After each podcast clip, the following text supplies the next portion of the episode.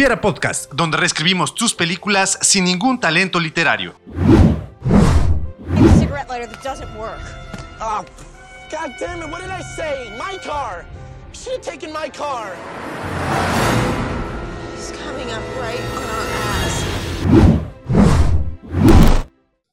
a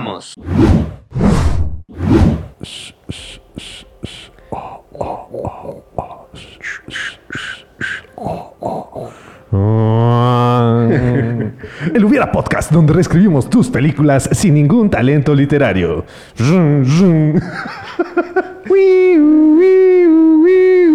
Comenzamos.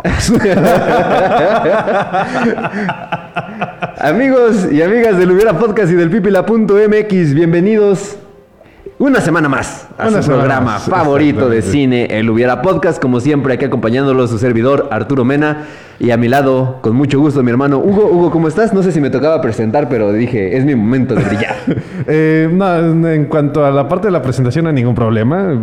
Puedes presentar. Es más, a partir de ahora, si quieres, puedes presentar todos los programas. Nada más hay una pequeña situación con eso. Tengo el presentimiento de que el día de hoy amaneciste con un poquito de falta de orientación. Y cuando dijiste, y a mi lado. ¿Cuál lado es?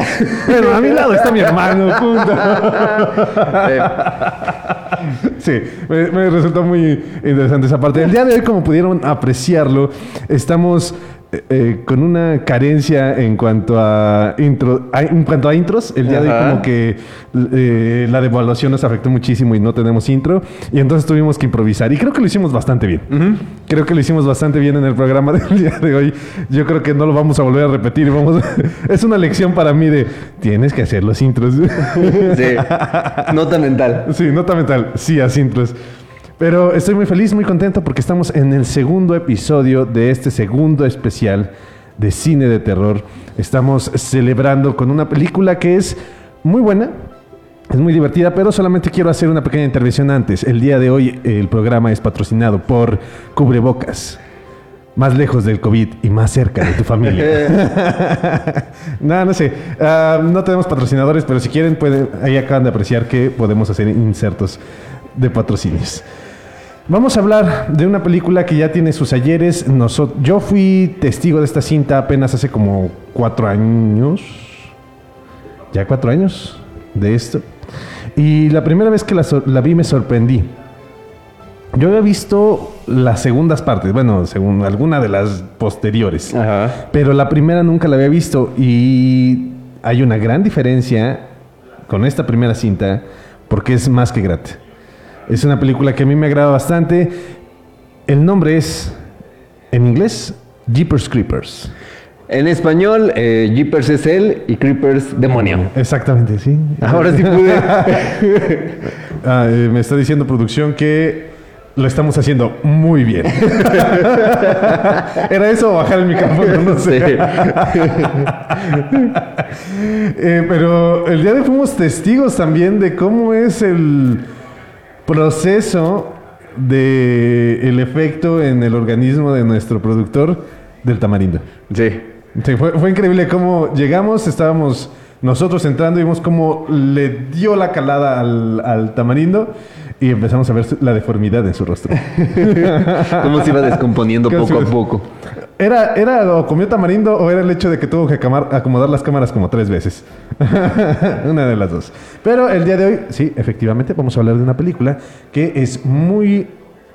ah, sí, sí te, sí te asusta. Si la ves en la noche, la escena de la carretera en donde están siguiendo a, a estos, a los hermanos, y que los está, detrás de ellos van los policías, esa escena se me hace muy buena.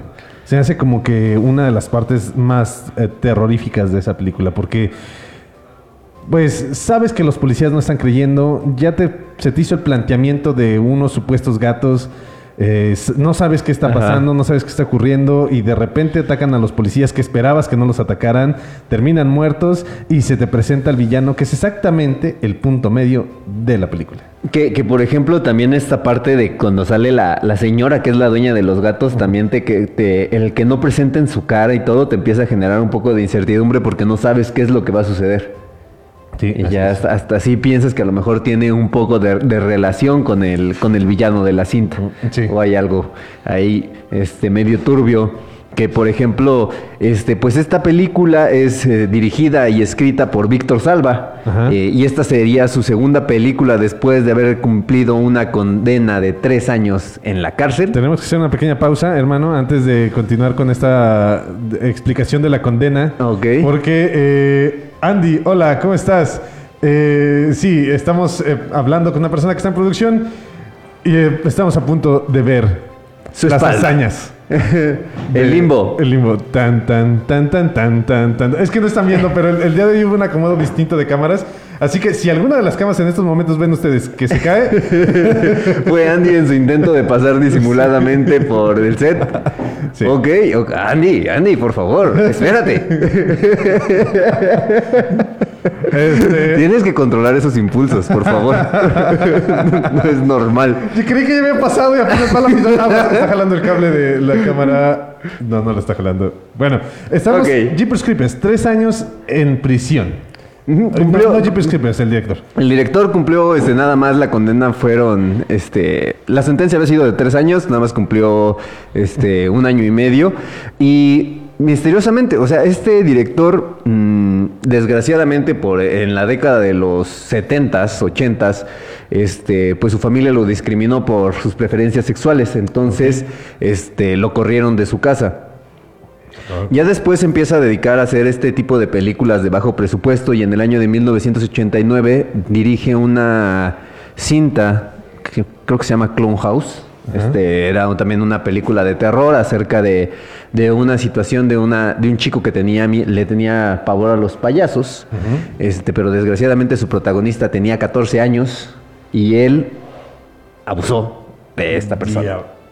O sea, abusó de su protagonista y nada más le dieron tres años de sentencia. Ajá, se declaró culpable. Bueno, es que, por ejemplo, mm, pues nada más hubo por ahí un poco de, de acción con la boca. Pues por Ah, eso no, y no fue tan condenado y se declaró culpable. Ya ves las situaciones de los juicios en Estados. Unidos y le dieron nada más tres Sí, al declararse culpable y no luchar, ni- no abogar por una inocencia, te hace una reducción de sentencia. Siento que utilicé palabras muy propias para Sí. esta. Eh, bueno, eh, digo, no es cualquier cosa. Eh, qué curioso que le hayan dado una sentencia de tres años y que además haya sido reducida a un año y medio. Lo cual hace que el trabajo artístico de una persona pueda llegar a desvalora- desvalorarse, desmonetizar, bueno, no desmonetizarse, sino desvalorarse y que la gente diga, ok, a raíz de esto, pues mejor no consumo el producto de una persona que realizó una am, algo ilegal. Sí, que por ejemplo ya después batalló muchísimo saliendo de prisión para volver a conseguir este pues poder filmar algo. Este, y ya fue todavía por ahí del año 93 hizo una peliculilla también de muy bajo presupuesto, nada reconocida y ya hasta que Francis Ford Coppola le dio la oportunidad en el 2001 de este dirigir es- eh, bueno, escribió el guion y aparte dirigir esta cinta de Jeepers Creepers. Una película que desde los primeros minutos eh, sabes que algo va a ir mal porque van por la carretera. No sé, te- algo te dice que va a ir mal. Sí. Y nada más es el puro diálogo. No, no es solo el hecho del título y de que sabes que estás viendo una película de terror, ¿no? Sino es además desde que van en la carretera con esta plática banal eh, que no se le acerca para nada un diálogo de Quentin Tarantino, pero es un diálogo que ahí te van llevando y que sabes que eh, no deben de confiarse los personajes principales. Después aparece este, esta van, bueno, esta... La, el camper El camper, que donde van, eh, donde te das cuenta del juego que están llevando a cabo los hermanos con las... la- Las, más las placas, las el de placas armar de- alguna oración es- escondida en las placas. En las placas que en Estados Unidos ocurre mucho. Aquí en México no hay forma de, de hacer eso. Pero en Estados Unidos es un poquito más común. Y después cuando aparece esta, esta camioneta de este demonio que no vuelve a salir después nunca. No vuelve a salir. Es, la camioneta es un, ¿Cómo un de que no? punto, un punto importante. ¿Sí salen las otras? Eh, sí, En la 2 y en la 3 sale. Sí, Es bueno. parte importante de, de la historia de Jeepers Creepers esa camioneta. De hecho, hay en, no me acuerdo si en la 2 o en la 3, hasta le disparan, porque como que lo están cazando y es blindada. Resulta que rebotan las balas y uno de los, y uno de los este, actores, no me acuerdo si es Ah, en la tú- 2 o en la 3, le dispara, eh, le está disparando a la camioneta y las balas rebotan y se puede decir que se, este, se mata él mismo. De Ok. un rebote muere el, el, que personaje que le está Ah, disparando. entonces la estoy confundiendo con otra película, también del demonio, pero ya no sale la camioneta. Tendré que buscarla cuál es, pero no lo voy a hacer el día de hoy. Eh, una camioneta eh, está persiguiendo la camioneta. No está persiguiéndolos todavía. Solamente se nota como una amenaza y ya desde ahí sabes que Algo no está bien. algo no está bien. I just don't feel good. Este, que, que estas películas de terror, yo me acuerdo que ya hace muchísimos años la había visto. Este, de, esas- de esas veces que dices, pues está buena, pero dices, ay, está palomera. Pero en esta ocasión que la acabo de volver a ver para este programa, te genera mucho conflicto el de que sabes que eso no lo deberían de hacer y lo están haciendo y tú por qué diablos lo haces. Entonces, este, no sé, te, te genera muchísima tensión el ver la forma en que actúan nuestros personajes principales. Y lo más eh, curioso con respecto a esto es cuando dices, o sea, sí no sirve tu celular, no tienes batería, pero no tienes las herramientas por si te lo encuentras, defenderte, Por si regresa por alguna razón, no tienes forma de defenderte. Dice, agárrame los pies, ¿es en serio? ¿Es en serio? Y ve las. O sea, aparecen las ratas. Dices, existía un 99.9% de que aparecían ratas. ¿Ok? Y todavía te mueves como un gusano. O sea, es obvio que se le va a soltar. Y todavía te enojas con tu hermana porque sol- te soltó y estabas pataleando. Sí, es. es eh, ti- tiene una serie de tomas de decisiones en donde incluso los mismos personajes lo dicen, ¿no? O sea, hay un punto en las. Hay- ¿Recuerdas que hay un punto en las películas de terror en donde los protagonistas van a hacer algo estúpido? Bueno, este es el momento. Y lo hacen. Ajá. que, que, por ejemplo también en, en esta cinta, en un principio la idea original es de que fueran una pareja, este, en vez de que fueran hermanos. Pero justamente para eliminar el, la tensión sexual que pudiera presentarse entre los dos personajes al, al estar sufriendo esta, esta persecución, es de que mejor este, Fueran hermanos. fueran hermanos. A mí lo que me sorprendió, y no, eh, no es spoiler porque es 2001, el final del hermano. No Mm, esperaba, sí. no esperaba ver algo tan gráfico y brutal como lo que ocurre con él. Y si no lo han visto, háganlo, porque ese punto del hermano es... Que, la ahora, que ahora, por ejemplo, este, un dato curioso de la cinta, se graba el final. Ajá. Y en el final, este, cuando nuestro actor, ay, no me acuerdo cómo se llama este actor, este, pero bueno, ya habían terminado la filmación de la película. Ya se había rodado la escena final y en la escena final no había grito por parte de- del actor. Y entonces, este, al momento de que la filman, de que ya están haciendo la edición, dicen, ah, como que se nos olvidó poner la parte de que él tenía que gritar en la oscuridad de, lo que había dicho el otro personaje. Entonces, este, si la ven en inglés, el grito que, que da el personaje al final es la voz del director. O sea, o sea sí, van, sí van a notar la diferencia en los tonos de las voces de los personajes. Eh, Tenemos dos opciones. Pagarle otra vez al actor. que- Para que venga y grite. O lo resuelves tú. De pedo. Se llama Justin Long. Es un actor que fue muy reconocido en. eh, yo creo que en la década, Ajá. década, década Del del 2000. 2000. Incluso a finales de los 90 en estas eh, películas adolescentes. Pero el día de hoy ya no es. mm, Ya no sale. Ya no es tan relevante. Ya no es tan relevante. Pero tiene películas como esta de Jeepers Creepers.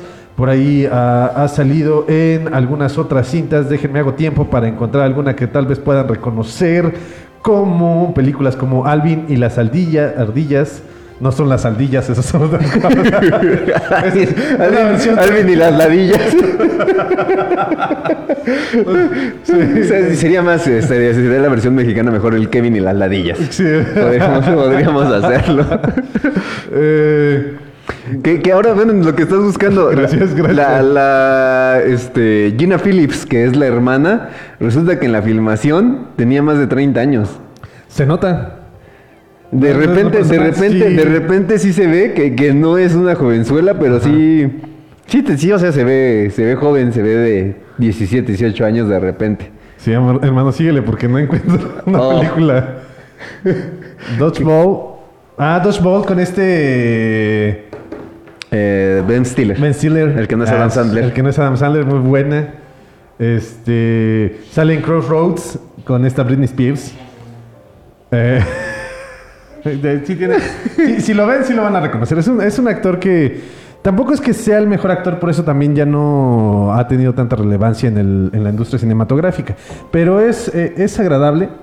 Es agradable la, su aparición en esta cinta. Eh, es el protagónico al final de cuentas. Y me gusta mucho, hablando en específico de, de su actuación, creo que tampoco es algo exageradamente bueno, pero cuando sale, pu- logra salir del sótano de, este, del demonio, en la primera ocasión cuando llega y se mete al- por el tubo, la, cuando sale y que no quiere hablar, que no puede hablar, Sí, que está, y que está en shock, sí. se me hace una buena actuación. Se me hace un buen trabajo el que realiza aquí este actor y siento que lo puede resolver, lo, lo resuelve bastante bien y creo que compras muy bien la idea. Mm, caso contrario de lo que ocurre con la, con la actriz. Cuando llegan a la cafetería, la forma en la que ella solicita que den el teléfono se me hace como...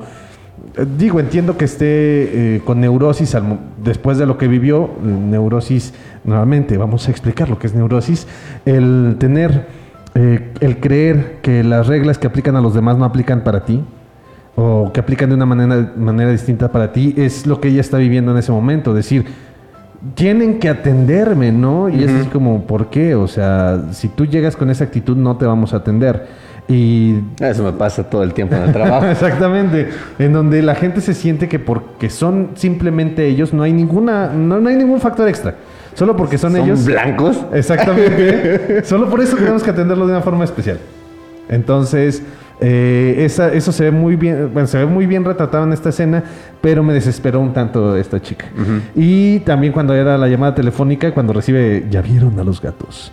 Que el hermano pues, no le pasa el teléfono y que ella dice, quiero escuchar, y el hermano dice, espérate, tú este chingado, ve, estoy yo en, en esto, ¿no? Eh, se me hace un... Es, es un punto clave de la película esta escena. Junto con la secuencia siguiente, que es cuando van por la carretera y los empieza a seguir Jeepers Creepers. Sí. Bueno, el demonio. Sí, y que por ejemplo, esta parte también en donde la, la pues que es la camarera, la que les dice es que había un hombre parado ahí, al lado de su auto y, estaba oliendo su ropa. No manches, qué enfermo. Sí. Así en los calzones de Dory. Dándose las tres. Las sí. tres, sí. Sí, está, está medio la- ve la- extraño. Ve la ropa del hermano y dice, no. Que, que, por ejemplo, esta parte también en donde están con la medium o la psíquica y que no les quiere decir quién es el que, El que está. que ve, vio en los sueños, sí, también está. Te- Diles, maldita sea. Sí, eh, lo que pasa es que eh, entiendes eh, hasta cierto punto que como que, bueno, es que todo el mundo sabe lo que está pasando. Podría parecer. Sí. O sea, y que a pesar de eso, pues es así como... we're Que, not que por, que por ahí va una parte de, de un hubiera que tenía justamente para, para esta cinta. Pero Eh, bueno, ese creo que va a ser hasta la, la segunda parte. Ok, ¿cómo vamos en tiempo? ¿O alcanzamos? No, ya nos queda un minuto. Ok. Eh, no, sí, yo creo que sí, ya lo metemos en la, en la siguiente parte. Es una cinta que vale la pena ver, vale la pena verla con la luz apagada.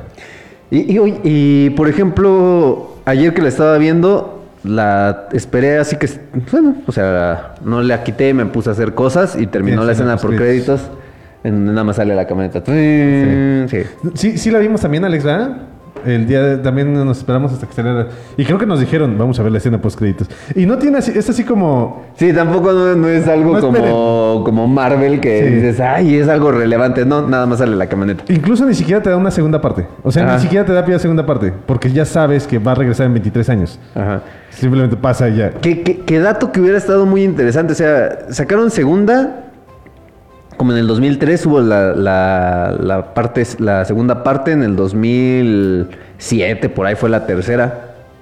Y este año están planeando sacar la, la cuarta entre este y el que sigue. Pero hubiera estado mejor que este hubiera sido justamente 23 años después.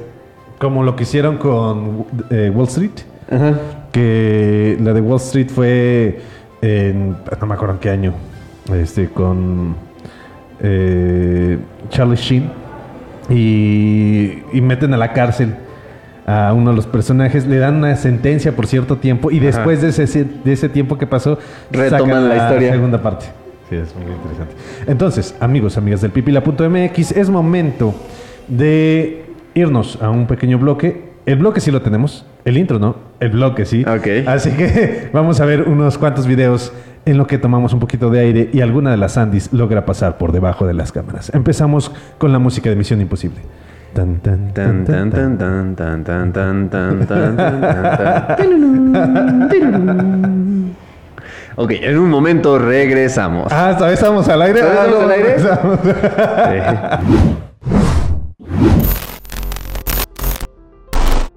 En un momento regresamos. Este es el trato. Ustedes son el grupo más de toda la escuela. Son una bola de fracasados y todo el mundo lo sabe. Así que yo puedo hacer lo que se me antoje. Y ahorita se me antoja el silencio. ¿Tienes religión? No. Me enseñaron a creer en que si haces cosas buenas, vendrán cosas buenas.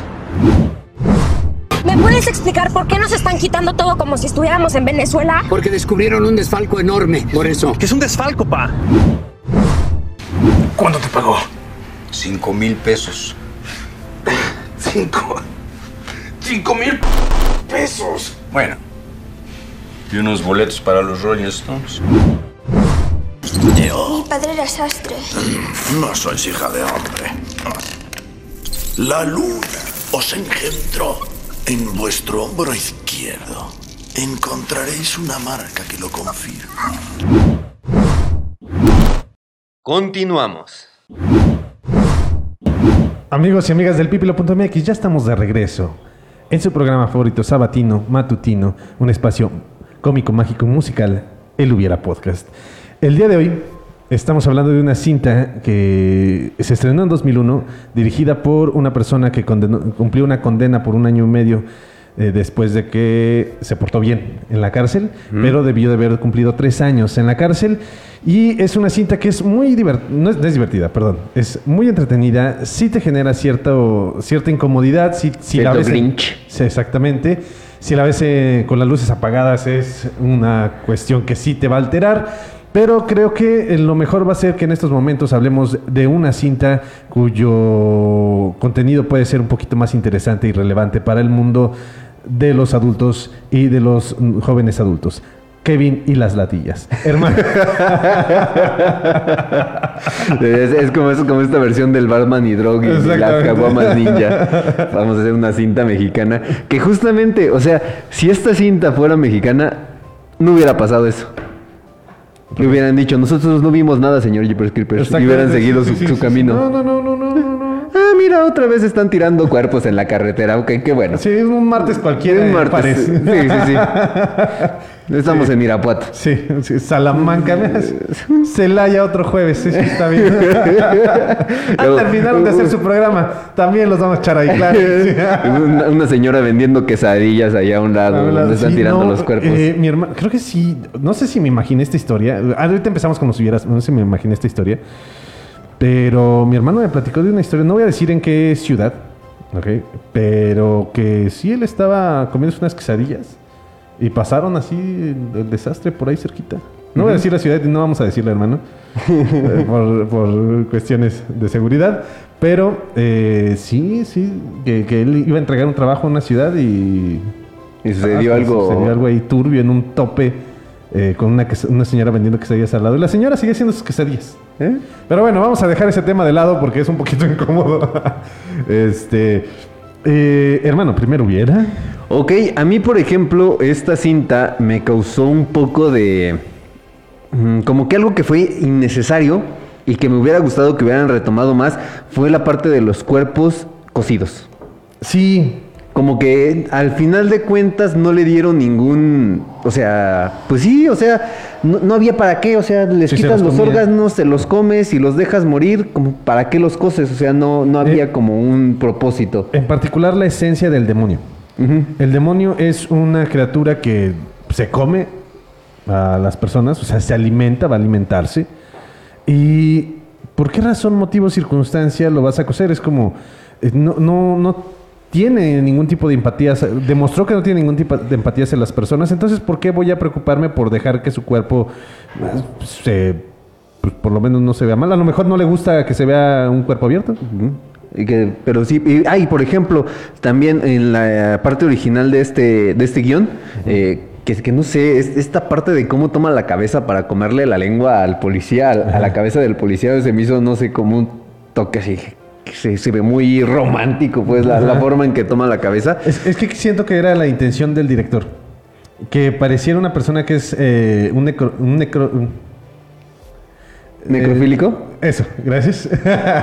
Iba, iba a ser una Necro- irrumación. necro- exactamente. Una irrumación ahí en, en la pantalla. Entonces, eh, yo creí que pues era como la intención de mostrar que tenía esta parafilia, pero ya después eh, con, la, con la intención de romperte esta, esta idea es que sale Bueno, la y, lengua. y a qué, a qué iba con este punto es de que, por ejemplo, se supone que él retomaba o se comía los órganos de las personas para él replicarlos. Y, por ejemplo... eh, ¿Replicarlos? Sí, decía que por eso se comía los corazones para que le Para saliera que su corazón. corazón, O sea, para, para que se le... Pues sí, se le generaran en su cuerpo. Y, por ejemplo, después de comerse la lengua, se supone que él hablaba. Sí llegaba, sí llegaba a tener dos, tres diálogos, así como que muy burdos, tampoco no era de que ah, ya se pudiera recitar un poema o algo así, pero ya, ya iba a haber algún poco de interacción, él, él diciéndoles cosas a, a nuestros este, personajes, y se supone que el primer diálogo que tenía era justamente con la señora de los gatos. Ok. En donde, no me acuerdo, o sea, sí eh, iba a decirles algo, pues, ya no iba a hablar mucho, pero sí iba a decir algunas palabras y prefirieron mejor omitirlo. Muy bien. ¿Te parece si construimos el primero hubiera con base en eso? Ajá. Se come, o sea, todo su cuerpo está en proceso de descomposición. ¿Vale? No sale cada 23 años. Simplemente no puede dejar de esconderse porque el cuerpo, el cuerpo humano, pues está en proceso de descomposición Ajá. constante. No sé cuánto tiempo tarde en descomponerse por completo, pero empieza a perder todo su cuerpo. Entonces tiene que comerse todo lo que necesite para, eh, para que se recupere esa parte. Entonces se come un brazo y el brazo es lo que le crece. Eh, se come un hígado y el hígado le crece. Se come, no sé, lo que tenga que comerse para que le crezca. Se come unas ladillas y le salen sus ladillas.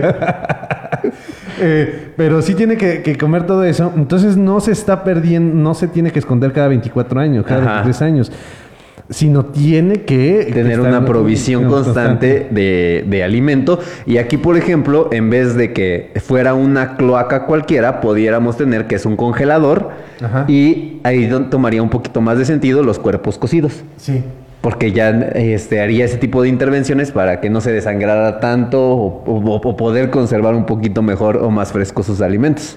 Que imagínate tener como un butcher, un carnicero, que tuviera todo el equipo de la sierra y todo, ¿no? Eh, Estaría genial. Imagínate ver cómo es un demonio o una criatura sobrenatural que se va adaptando también a la época. Que en un principio pues tenía que hacerlo él a, pues, ahí como pudiera y comérselos. Incluso imagínate que tuviéramos eh, como unas... eh, figuras eh, pictóricas, unos eh, pictogramas de unas cuevas, en unas cuevas en donde eh, nuestros personajes principales descubrieran que desde antes él ya existía y que tenía que comer eh, personas y conforme va avanzando la época, él va adaptándose con las armas que van surgiendo en la época para ir desmembrando y adquiriendo las cosas que necesita. Ahora que vamos a hilar un poquito más también dentro de esta historia, me gustaría que, imagínate, al momento de que nuestros personajes llegan a la cafetería, igual que nadie les cree, hubiera a lo mejor un nativo. Ajá. Que, que él fuera, no, es que eso es- ese está en las cuevas, están este tipo de pictogramas y sea como que el guía o un gurú que les ayuda a tratar de vencer a este,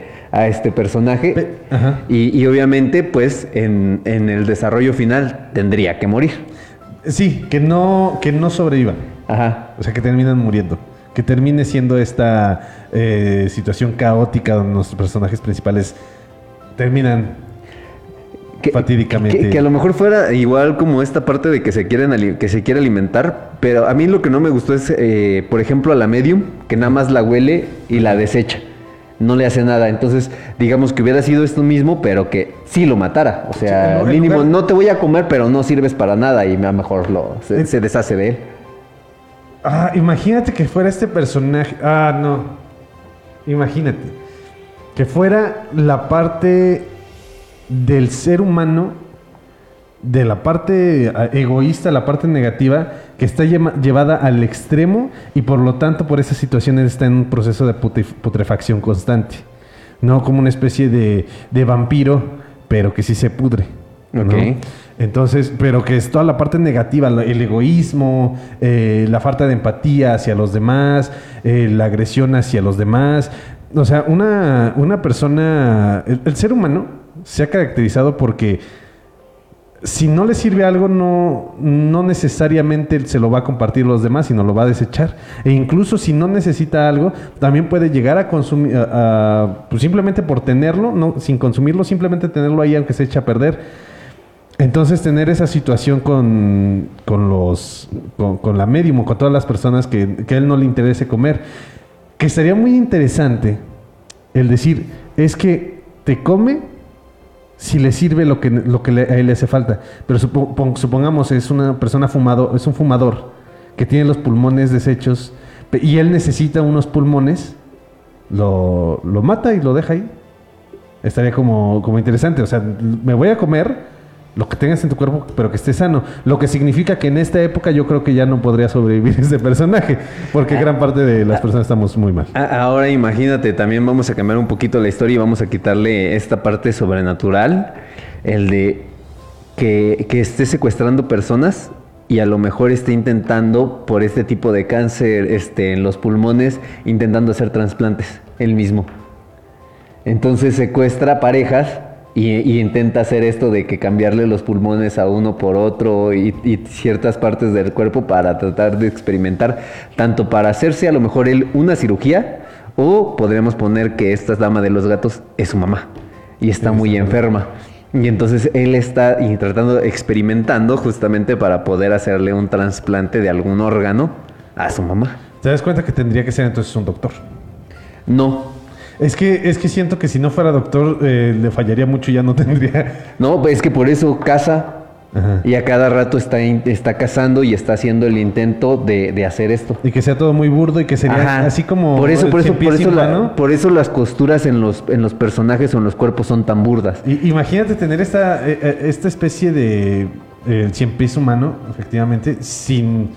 No es que sea muy salubre el cien pies humano, pero eh, que empieza, o sea, ya tenía mucho tiempo haciéndolo. El problema es cómo va a conseguir eh, que no lo detecten la, eh, la, la policía. Tendríamos que hacerlo en la década de los 70 más o menos. Ya en una época contemporánea sería más difícil que logre pasar tan desapercibido tantas desapariciones. ¿Por qué digo tantas desapariciones?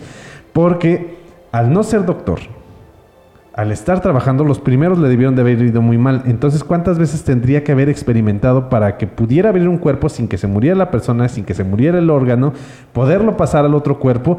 Y lo que yo estoy pensando es que tiene experimentos que sí funcionaron.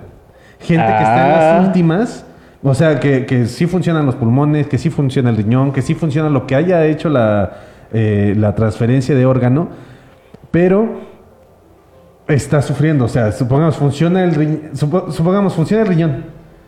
Pero al momento de sacar el líquido, algo dejó mal cocido, entonces se le sale todo Ajá. así por un lado y cosas así como muy desagradables que dice, es que lo estoy logrando, o sea, ya estoy teniendo mejores beneficios. Uno que uno de los pulmones está mal puesto, pero el otro está bien y cosas así que dices, "Gu- güey, la medicina no ha logrado hacer eso, pero tú lo estás logrando, pero la gente está sufriendo porque además no utilizas anestesia. Que por ejemplo, de todas maneras, así aunque dices ambientar la cinta en otros años, pues aunque está ambientada en, el año 2000, este, pues la el- los policías son incrédulos a lo que está pasando y de hecho en la ruta se supone que han desaparecido muchísimas personas y nadie, nadie logró localizar que estaban los cuerpos en el, en abajo de la iglesia.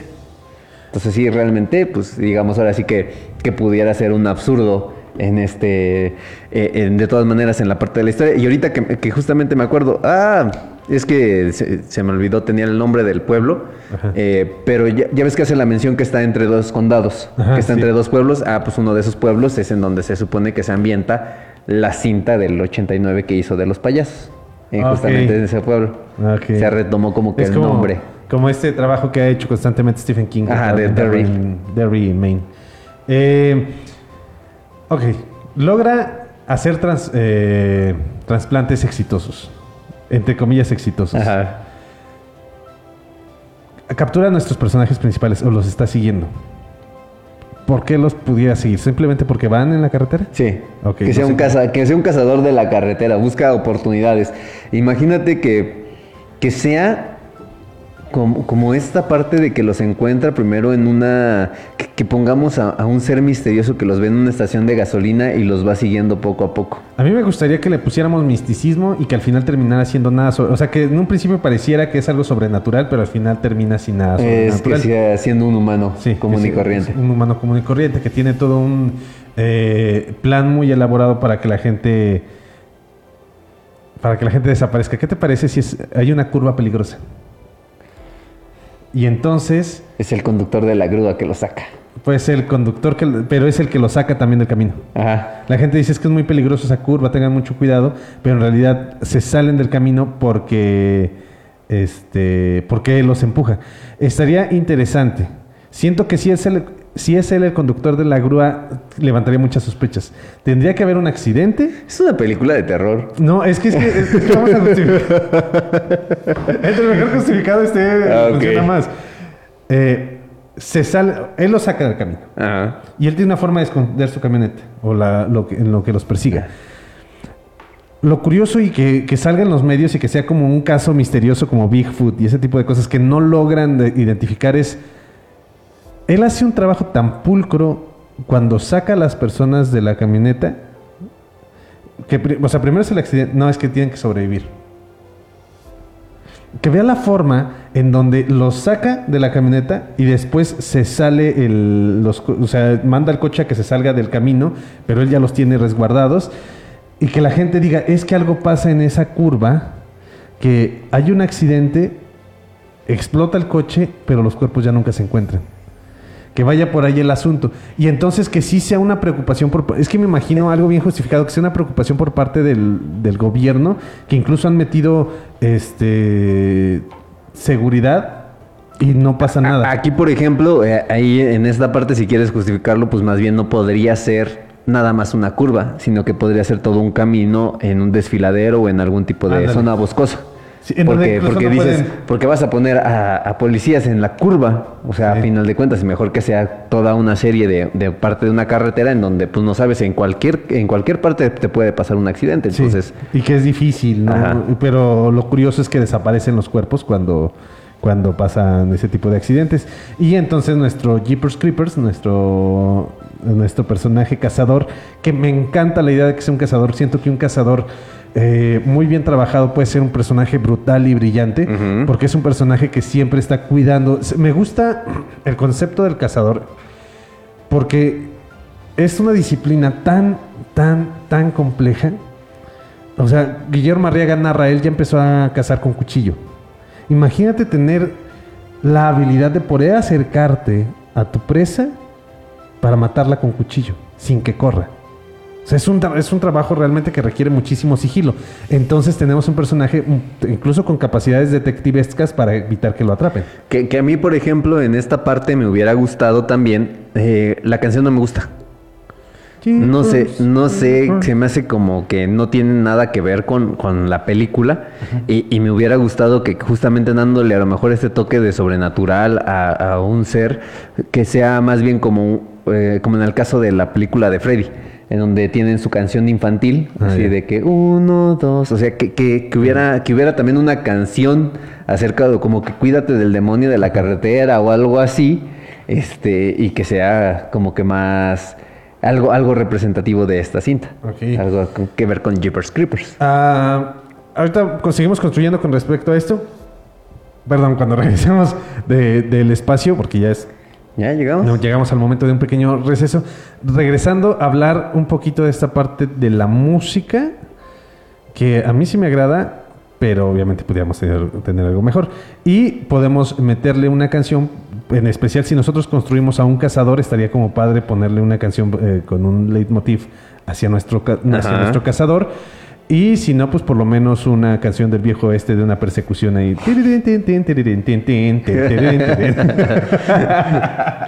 Como, como en los Simpsons de que los están persiguiendo los montañeses y es que porque tienes la, La canción canción de, de persecución. persecución. y ya la quitan y ya los dejas de perseguir. Muy bien, amigos, amigas del pipila.mx, acabamos de llegar al final de nuestro segundo bloque. Ya nos quedan solo unos cuantos minutitos del programa, pero por lo pronto los invito a que disfruten unos pequeños clips de algunas películas ahí que seleccionamos ya hace como dos meses. Ok, en un momento regresamos.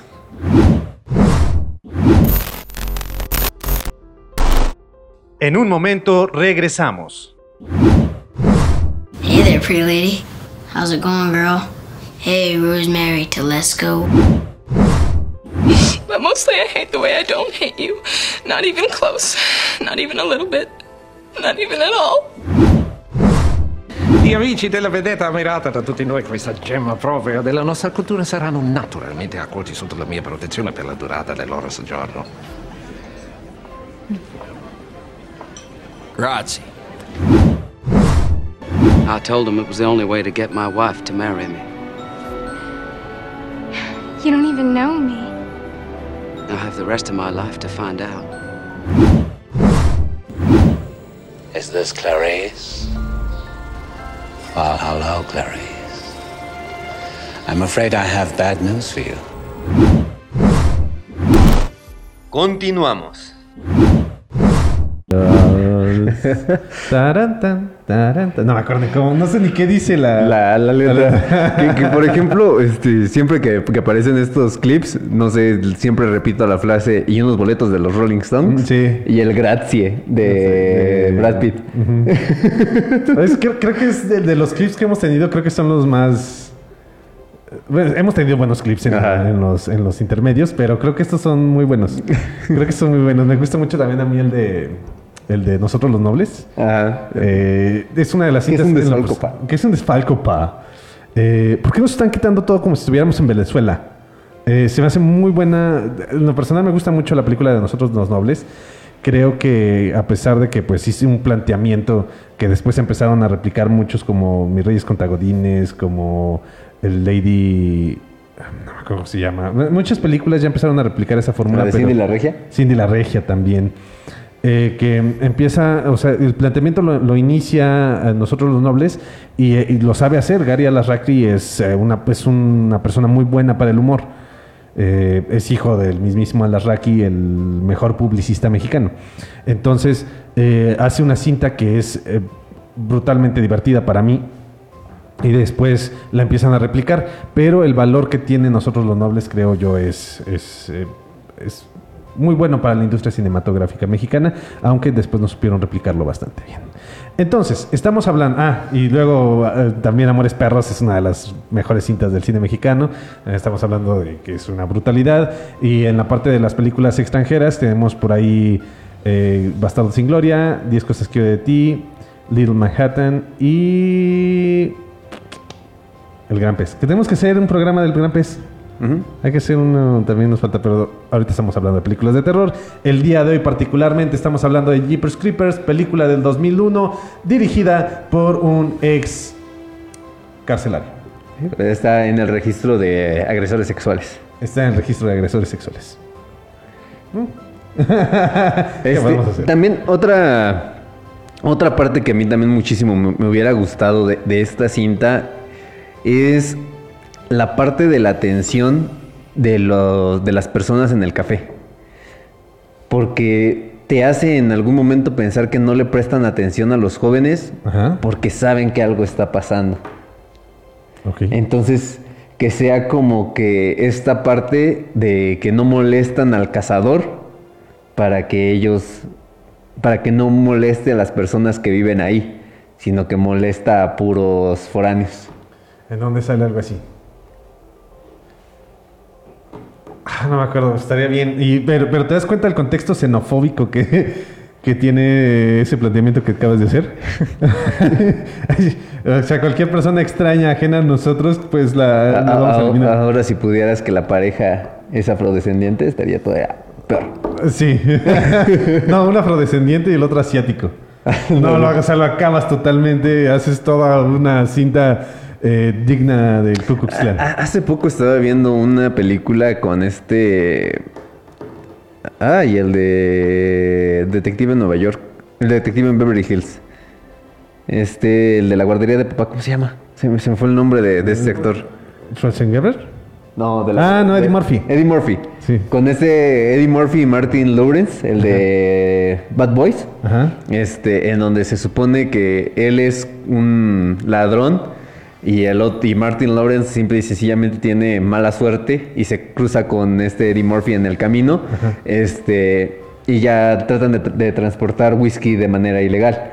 Entonces, cuando van al, al lugar, que es este, o sea, no sé, por así decirlo, en las montañas, este, a, a conseguir este, este alcohol, justamente pues en el camino ellos tienen hambre y llegan a un, llegan a un comedor en donde justamente está el letrero de que no se permiten personas de color y a todos los están discriminando así porque son negros y ya y este Martin Lawrence pues es que estamos en tal época ya no me pueden discriminar y ya saca la señora con su rifle yo decido a quién atiende eso Ay, no, eso es.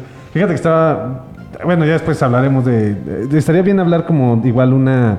Un, un especial de películas eh, que tengan que ver con esta temática, ¿no? De la segregación. Porque es un tema bastante interesante que nosotros en México lo manejamos a nuestra manera gracias a las personas que.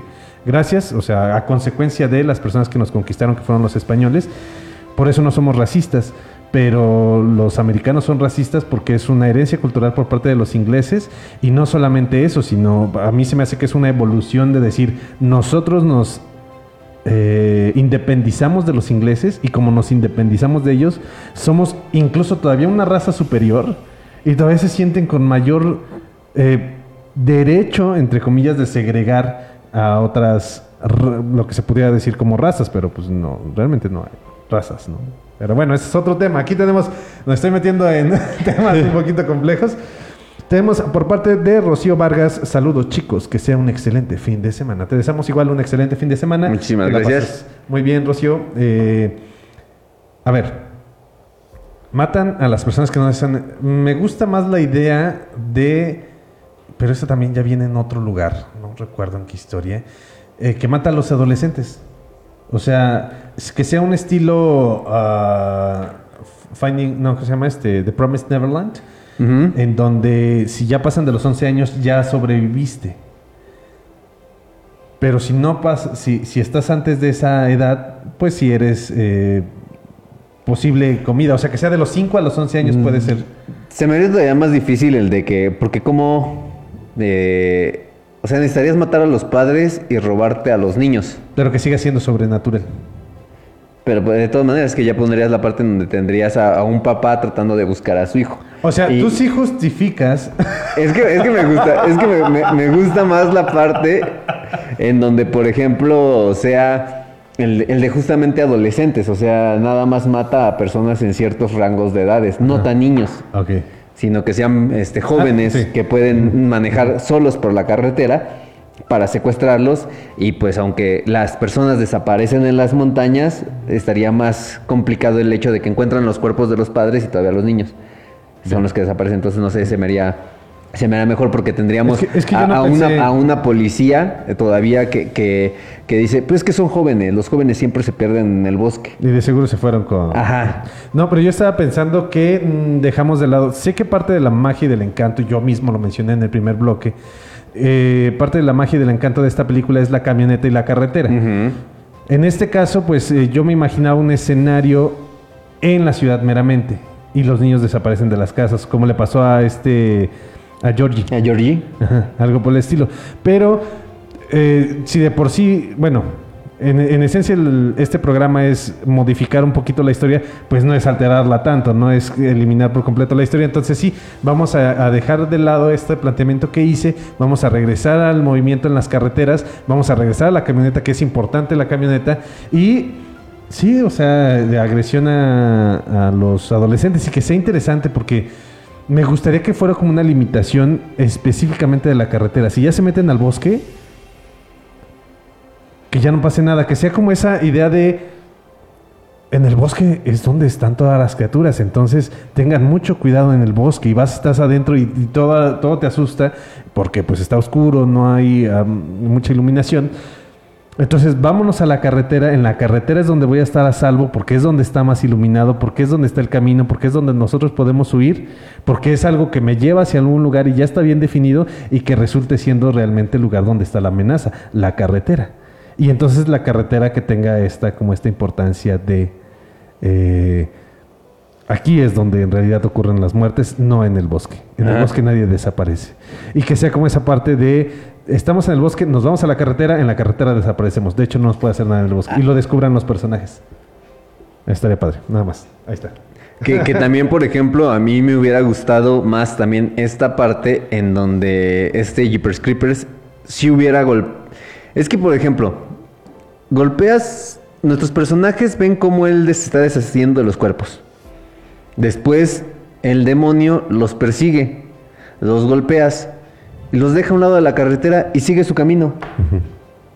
O sea, como que se me hizo ilógico. O sea, si ya los golpeaste, si ya, pues los hubieras secuestrado. Entonces a mí se me, se me ocurre una idea en donde justamente tengamos a estos dos personajes que son secuestrados y son metidos a lo mejor a la este a la, a la de esta iglesia en donde Jeepers Creepers tiene a sus a sus víctimas a lo mejor mutiladas este algunos todavía eh, así como esta persona que se ve que que sale de las sábanas que se ve muy espantoso Ajá. entonces ahí tendríamos también un poquito de sentido el de, el de que cómo se está alimentando de las personas vivas Eh, seguiríamos con la línea de, de que entonces se alimenta de ellos. Sí, sí, sí. Se alimenta Vamos de a ellos. regresar. Y tienen que ser adolescentes porque los adolescentes de entrada son un... eh, una presa muy fácil de, de- conseguir y porque tiene cierta edad y cierta, tiene, tiene ciertas características su carne para que sea eh, útil, porque como está en desarrollo a lo mejor le sirve a, nuestro personaje villano para que, eh, como está el desarrollo el músculo, a él tiene ciertas características para que él se le regenere esa parte del cuerpo. Pero me gustaría que fuera como una especie de araña en su nido. Ok. Que eh, en el nido fuera con esas características, ¿no? De que los tiene a todos colgados con una, un tipo telaraña y que empieza a... O co- como están, lo- como están las en la carnicería, por ejemplo, en Rocky que tiene colgado en los Ah, sí, ganchos de sí, que esté carnicero. Sí, algo así, o sea, que, que esté colgado y que la gente realmente sigue viva. Y que él tiene una forma de mantenerlos vivos porque tiene que comer la carne estando todavía vivo. Porque si no, de- al morirse, pues la carne pierde cualidades. Eso creo que todo el mundo lo sabemos. En, en cuanto muere el cuerpo, en cuanto muere el ser, empieza el proceso Ah, de descomposición. A- Algo así como me acuerdo de esta película de Entrevista con el vampiro, en donde engañan al Stat haciéndolo beber la sangre de los niños Ah, que sí. están muertos. Sí, algo así. La misma situación. No puedes consumir algo que ya está muerto, porque como está ya el proceso de descomposición, lleva. Te lleva, exacto. Entonces, eh, a todos los tiene vivos, los tiene colga- colgados vivos y se los come vivos. Y entonces, en cuanto una persona muere, y por eso los cose. O sea, con esa intención es de, tengo que hacer todo lo posible para que se mantengan vivos a pesar de que ya me los estoy comiendo. Y tiene alguna sustancia, eh, algo que los mantiene con vida a los seres, un suero que los mantiene con vida, y mientras él se está alimentando de ellos. Y estaría así como, imagínate, y estando todos vivos, es como, no, está de locos, al punto de que aquellos que ya tienen mucho tiempo con él en la cueva o en, en este sótano, ya, ya están totalmente deshumanizados. O sea, ya, ya perdieron su humanidad y ya no les interesa a lo mejor ya sobrevivir, ya están en un punto en donde, pues ya, ¿qué más hago? Ya estoy aquí, llevo años a lo mejor aquí, meses, ya no hay forma de escapar. Pero me gustaría que tuviéramos ese giro en donde pareciera que nuestros personajes descubren que tienen que estar vivos para comérselos. O sea, que vean que un personaje se muere. Ajá. Y entonces lo descuelga y lo tira y no se lo come. Se, los tiene que, se dan cuenta de eso. Entonces ven la forma de, de intentar engañar al demonio. Parezca que lo engañan, pero que termina que no, que sí termina comiendo. Imagínate que se- sean como un grupo de cinco amigos, cinco adolescentes los que llegan estando ahí. Dos descubren eso, están haciendo todo el plan para que todos escapen, logran escaparse a pesar de que están colgados o algo tienen. Pero a pesar de que parece que se está muriendo porque está empezando el proceso de, o continuando su proceso de descomposición nuestro villano, en un punto alcanza a agarrar a uno y tenemos una escena similar a la escena final que tuvimos ahí con la muerte de nuestro Ah. personaje, de- del chavo. Que véanlo, en serio, es vale la pena. Es un tanto desagradable, pero vale la pena. Sí. Vale la pena ver eso. Porque es algo que, si bien es una película que te está mostrando cierta crudeza en sus imágenes, esa es la escena cruda de la, de la película. Sí. Es muy buena. Es muy buena. ¿Cómo vamos, hermano? Pues ya. Ya va, porque Sí, ya estamos. Sí, y por ejemplo, nada más para no dejarlo, también me hubiera gustado el de que a lo mejor en el sótano de la iglesia ten- tuviéramos a una criatura sobrenatural y volviendo al tema de los de las personas de los aldeanos que, que sean más bien como un tipo de religión y su dios o su o este demonio Es- y que los sean ellos todos los que hacen las cosas para alimentarlo con los visitantes. Eh, te das cuenta que, bueno, no te das cuenta, esa es la, no es la premisa, pero sí es algo muy similar a lo que ocurre con los White Walkers en Game of Thrones. Y es algo, porque todos los que viven del, bueno, en, en el caso de la serie, eh, no, también ocurren en los libros que le dejan su tributo a los, Ajá. a los caminantes blancos. Entonces eso, o sea, no nos hagas nada a nosotros y nosotros te entregamos un tributo.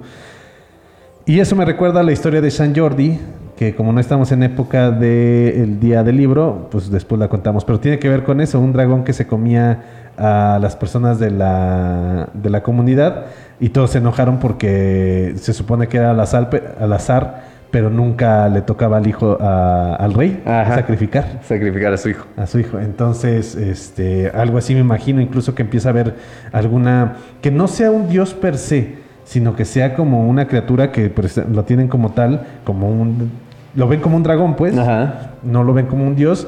Y también empieza a haber conflictos sociales dentro de este pueblo porque dicen es que nunca le toca a ellos o nunca ellos nunca tienen que hacer nada o esta familia en particular, entonces había, empieza a haber problemas ahí y que la historia incluso sea de todo el pueblo echándole a esa familia al demonio. Pues diga, ok, no, no quieres sacrificar a nadie de tu familia, va, todos van para allá y tu apellido está a punto de desaparecer. Ok. Pues bueno. Sí. Amigos y amigas del Hubiera Podcast y del Pipila.mx, pues muchísimas gracias por habernos acompañado este día, este sábado. Hermano, Esta muchísimas mañana. gracias este, por habernos acompañado. Y recuerden este, darle like a este video, compartirlo, activar la campanita de las notificaciones, también seguirnos en todas nuestras redes sociales. Este, Cuídense de las ladillas. Cuídense de las ladillas. De todos lados nos encuentran como el Hubiera Podcast. Y en todos lados se encuentran ladillas. Muchas gracias, producción, por estar el día de hoy aquí acompañándonos y darnos la oportunidad de hacer una transmisión más. Hermano, muchísimas gracias por acompañarme en una transmisión más. Eh, la próxima semana nuevamente va a ser video grabado, Grabado. grabado por distintos compromisos que empezamos a tener. Gracias, ya saben, uno empieza a hacerse famoso y Lo empiezan a invitar a eventos. Y tiene que trabajar de más para comer porque ya no le alcanza el dinero. Entonces, bueno, nada más por mi parte, recuerden, el cine es la oportunidad que tiene la fantasía de ser realidad y la realidad de ser fantasía. Nos estamos viendo. Y nos estamos escuchando, la próxima semana. Coman frutas y verduras. Muchas gracias. Nos va, va. Sayonara.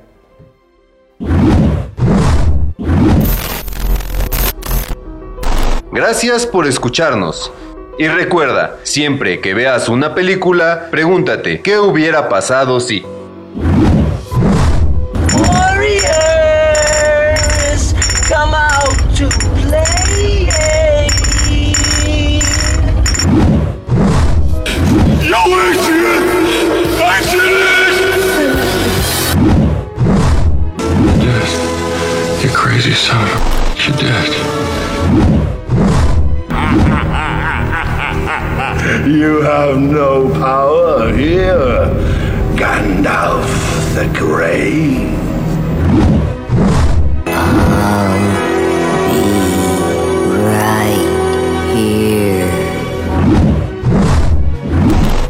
Hasta la próxima. Esto es una producción del pipila.mx.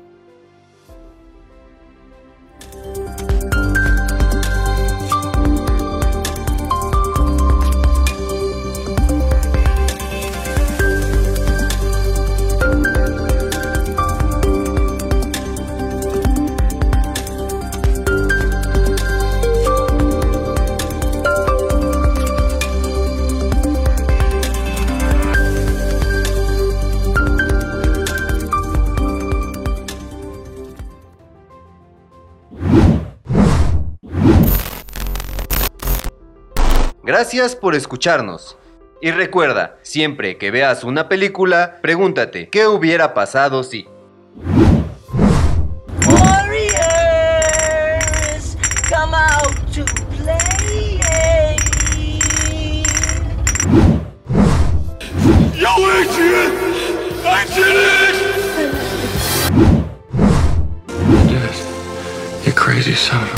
Did. You have no power here, Gandalf the Grey.